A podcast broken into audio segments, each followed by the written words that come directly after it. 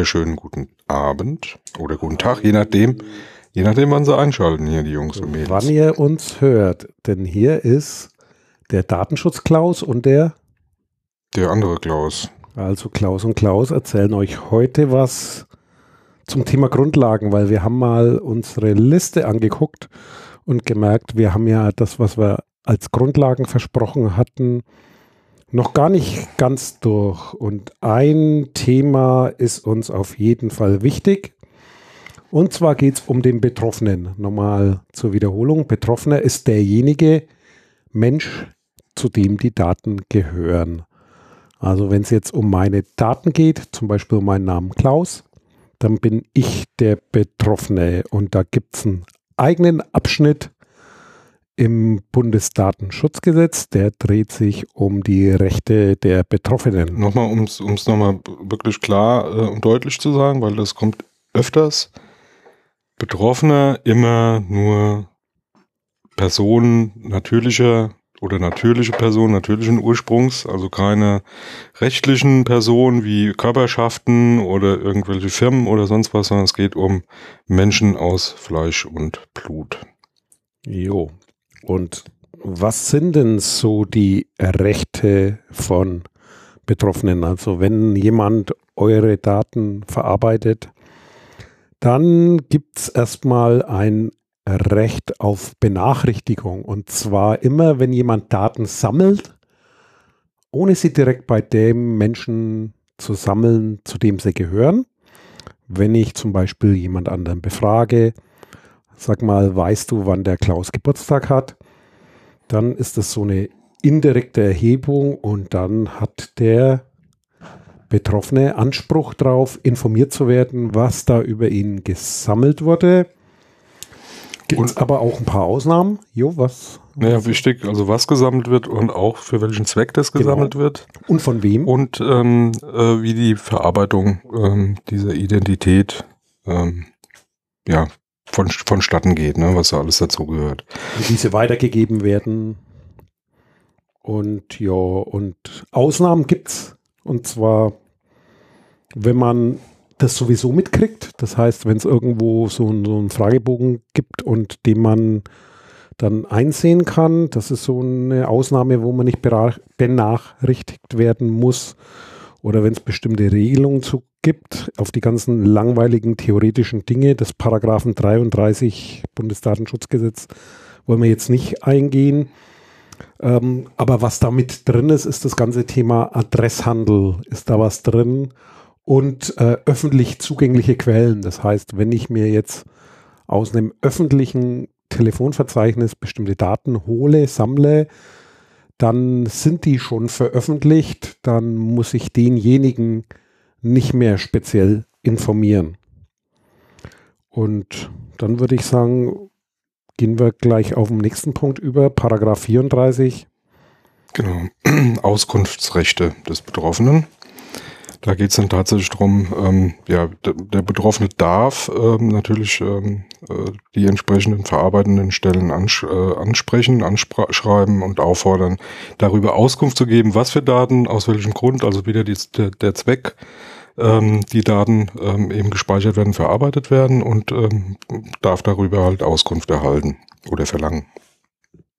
Genau. Und äh, da merkt man aber auch an äh, dem bekanntesten Praxisbeispiel der letzten Jahre, das war die Auskunft an Facebook oder der, das Auskunftsversuch an Facebook, bei dem Facebook dann erstmal viele Seiten Papier ausgedruckt haben, was sie später dann bereut haben.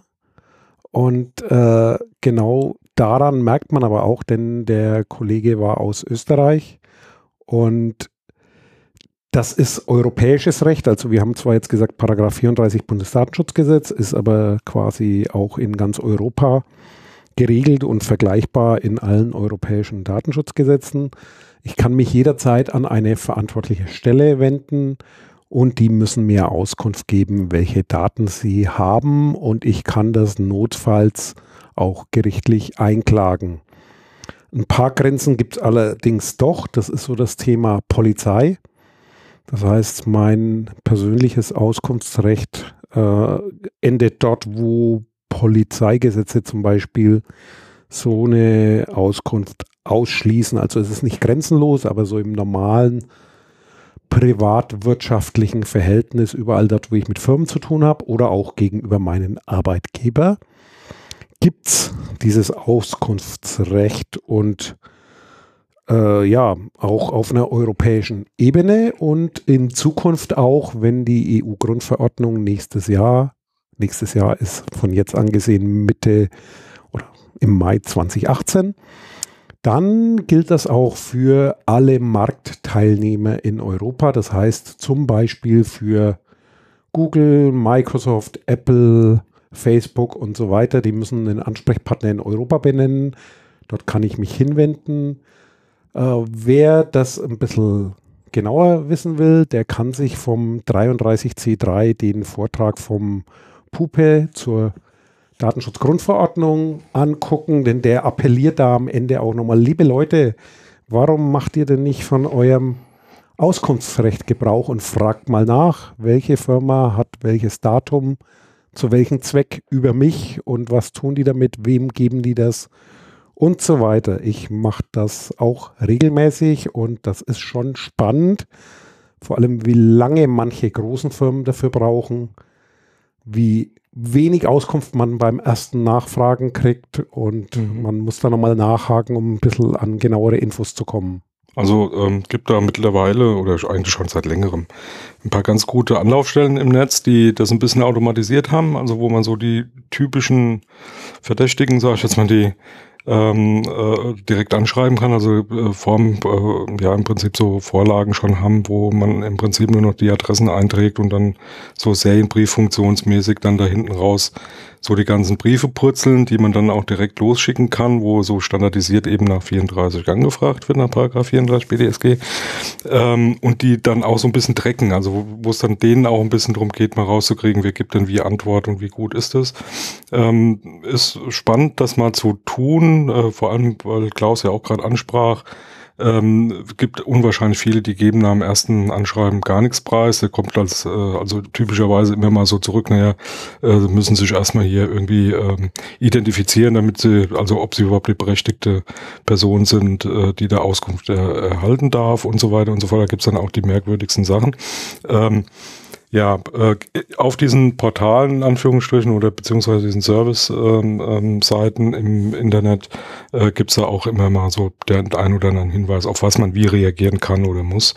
Ähm, wir gucken mal, dass wir da die Links mal äh, dann letztendlich mit dazu stecken. Und äh, an der Stelle auch, äh, man hat einen Anspruch auf eine unentgeltliche, also kostenlose Auskunft auch wenn manche Geld dafür verlangen. Also äh, prominentestes Beispiel war immer die Schufa. Allerdings haben die jetzt auch quasi eine kostenlose Möglichkeit, wenn man da einen Account anlegt und einmal im Jahr kriegt man die Daten kostenlos. Empfehle ich jedem, der mal wissen will, wieso das Thema Ranking funktioniert. Also ich hole mir da regelmäßig die Informationen und da sieht man auch, äh, dass die Algorithmen, also die mathematischen Formeln, die sich dahinter verbergen, die ja nicht offengelegt sind, aber äh, durchaus, wie die sich im Laufe der Jahre verändern. Zum Beispiel das Thema Kreditwürdigkeit hat sich so in den letzten zehn Jahren verändert. Das heißt, früher war man sehr hoch bewertet, wenn man oder kreditwürdig galt man, wenn man viel Sparguthaben hatte. Heutzutage in der Finanzwirtschaft ist der Scoring-Wert, also dieser Ergebniswert, zur, zur, äh, nachdem Versicherungen und Banken agieren, für diejenigen, die Geld sparen und nicht ausgeben, wieder schlechter geworden. Das heißt, wenn man Kredite am Laufen hat und regelmäßig zurückzahlt, steigt dieser Wert. Also manchmal schon ja absurd oder interessant, je nachdem, wie ihr das betrachten wollt, was da so dahinter steckt, aber durchaus äh, wünschenswert für jeden mal dem nachzugehen und mal zu gucken, wo man da steht. Auch ganz interessant, wenn man so eine Familie hat und dann die einzelnen Familienmitglieder vergleicht, dann kann man auch rausfinden, inwieweit man schon über seine Standard, ja, Geschäftspartner oder ja, die Bank, Versicherung da übergreifend quasi vernetzt ist, weil das sieht man dann in den Scoring-Werten, ob die jetzt unabhängig voneinander bewertet werden oder schon zusammenhängen, so zwischen Kindern oder Geschwistern, Eltern. Ist also ein ganz spannendes Thema, sich das mal anzugucken. Sollte jemand, jeder eigentlich einmal im Jahr machen. Ja, und dann gibt es quasi noch so einen Abschnitt, Paragraph 35, Berichtigung, Löschung, Sperrung von Daten. Also wenn bei 34, also bei dem Auskunftsersuchen, offensichtlich falsche Daten erhoben wurden, was weiß ich, Name, Adresse, äh, Telefonnummer, keine Ahnung, was eben alles da an personenbezogenen Daten verarbeitet wird jeweils, und ähm, hat man natürlich auch das Recht, die berichtigen zu lassen. Das könnte ja auch Auswirkungen haben. Also im Sinne zum Beispiel nehmen wir das, was wir eben hatten, Schufa, ähm, Scoring-Werte, wenn da was komplett Irrsinniges mit Adressen oder so äh, auftaucht oder irgendwelche Dinge, die da nicht passen können, ähm, macht es natürlich Sinn, dann auch äh, das berichtigen zu lassen und das, müß, das müssen die dann auch tun. Genau. Oder Daten löschen zu lassen. Beispielsweise, wenn es sich um Krediteinträge handelt, die schon abgelaufen sind, dürfen die auch nicht weiter gespeichert sein, da also auch mal auf sein Löschrecht bestehen oder wenn bestimmte Kundenverhältnisse, Verträge ausgelaufen sind, gibt es also keinen Grund, alle Daten aufzuheben. Es sei denn, es ist auf gesetzlichen Nachweispflichten, aber eben dann nicht mehr alle Daten, sondern eingeschränkt beziehungsweise gesperrt, was also, heißt, die ja. dürfen nicht mehr so genutzt werden wie normal. Und ein besonderes Verhältnis ist da die Telekommunikation, weil das mal staatlich war früher durch Fernmeldegeheimnis und so weiter, also das Telekommunikationsgesetz, gibt da klare Regeln vor, welche Daten dann wie lange da sein dürfen, auch Kundendaten. Und man darf zum Beispiel im Telekommunikationsumfeld nicht einfach bewerben oder nach Beendigung des Vertragsverhältnisses da weiterhin Angebote hinschicken, wenn das einer nicht will, was jetzt im, in den anderen Dienstleistungen eventuell noch zulässig ist, kann jetzt dann zum Beispiel durch so ein Spezialgesetz wie in der Telekommunikation eingeschränkt sein, weil dort ist es historisch aus den hoheitlichen Aufgaben der Telekommunikation, Fernmeldegeheimnis und so weiter noch anders geregelt. Ja, also Spezialgesetz hatten wir, glaube ich, auch irgendwann nochmal oder schon mal erwähnt, dass Spezialgesetze immer über dem allgemeinen Bundesdatenschutzgesetz gehen. Aber zwei Sachen, die hier auch nochmal wichtig sind. Zum einen ähm, Änderungen in Richtung ähm, Datenschutzgrundverordnung ab nächstes Jahr, ähm, was im Bundesdatenschutzgesetz zurzeit noch enthalten ist, nämlich den Unterschied zwischen Sperrung und Löschung. Also ganz kurz nochmal erklärt. Sperren heißt halt im Prinzip, die Daten sind noch vorhanden, aber werden nicht mehr verarbeitet. Und äh, löschen heißt halt schlicht und ergreifend, die Daten werden gelöscht. Diesen Unterschied gibt es dann mit der Datenschutzgrundverordnung nicht mehr. Da müssen Daten immer direkt gelöscht werden. Also ein Sperren ist nicht mehr erlaubt. Also das mal vielleicht so als kleinen Hintergrund. Was jetzt noch spannend wäre für mich, ist so eine Frage, nach 34 Auskunft ähm, an die Polizei, was alles in meinem Strafregister da irgendwie gespeichert ist. Da gibt's ja auch Vorschriften, wann was zu löschen ist, nämlich bestimmt, also wenn ich als Jugendlicher straffällig geworden bin, nach so und so vielen Jahren muss das ja gelöscht werden. Das wäre mal spannend, ob das da auch ähm, entsprechend äh, äh, möglich ist. Also nach 34 mal die Polizei anschreiben, was habt ihr da alles von mir im Strafregister und äh, dann wirklich darauf bestehen, nach 35 das zu löschen, wenn es äh, wenn, die, wenn die entsprechenden Fristen abgelaufen sind. Ja, da musste dann halt wieder, wie vorhin schon mal angeschnitten, auch in die Polizeigesetze gucken, ja. weil da gibt es spezielle Regelungen. Das heißt, bestimmte Daten kriege ich da nicht. Äh, zum Beispiel über schwebende Verfahren. Also wenn jetzt gerade eine Ermittlung läuft, ist aber auch irgendwo noch plausibel. Das heißt, sonst könnte ja jeder ja potenzielle straffällige äh, dann Auskunft äh, ersuchen, wo steht gerade die Ermittlung. Also sowas ist nicht ja. zulässig, aber definitiv gibt es da Auskunfts- und ja. Und das polizeiliche Führungszeugnis. Das, wären das sind ja ein paar so Sachen. Ja. ja, ein, ein unschönes Urteil aus der letzten Zeit betrifft einen Versicherungsfall, das quasi zur Abrechnung im Gesundheitswesen bestimmte Konstellationen eintreffen können, bei denen Ärzte mehr oder weniger Falschangaben machen, um bestimmte Dinge abzurechnen mit einer Krankenkasse. Und ein Betroffener, dem das zum Nachteil wurde, der hat dann dagegen geklagt. Er hat auch Recht gekriegt äh, in seinem Fall, dass das nicht angewendet wurde. Allerdings, er hat nicht Recht gekriegt bei seinem Löschersuchen. Das heißt, die mussten, beziehungsweise bei der Berichtigung, die mussten die Daten nicht berichtigen. Also es gibt auch dort so absurde Urteile, äh, wo das Gericht quasi die Löschung, den, den Aufwand sozusagen der Versicherung höher bewertet hat als das Recht des Betroffenen auf Benachteiligung, weil der konkrete Fall abgeschlossen war und diese Nachteile weg waren, aber latent natürlich jederzeit wieder auftreten können, wurde da zugunsten der Versicherung entschieden, müsste man mal gucken oder der könnte dann nochmal nach europäischem Recht das Ganze versuchen, weil dort gibt es klare Regelungen und dort eventuell der Europäische Gerichtshof, falls der immer noch Interesse an seinem Fall hätte und ihn nachverfolgen würde, könnte es sein, dass es dort noch ein anderes Urteil dann gibt. Allerdings weiß ich nicht, ob das rückwirkend geht. Aber wenn die Daten immer noch vorhanden sind, müsste es eigentlich sein. Denn das ist ja dann nicht rückwirkend, sondern die Daten sind vorhanden, wurden nicht berichtigt oder gelöscht. Und wenn das nach dem Inkrafttreten oder dem vollen Wirksamkeits Wirksamwerden der Grundverordnung liegt, müsste da eine Klage möglich sein. Ja. Jo. Das war also so der, der Abschnitt, zweiter Unterabschnitt im Bundesdatenschutzgesetz zum Thema Rechte vom Betroffenen, was ein Aspekt der Datentransparenz ist. Ja, weil wir es gerade ähm, in letzter Zeit so mal hatten, ne? was auch nochmal vielleicht nochmal hier so als Zusammenfassung oder ab, abschließend nochmal wichtig.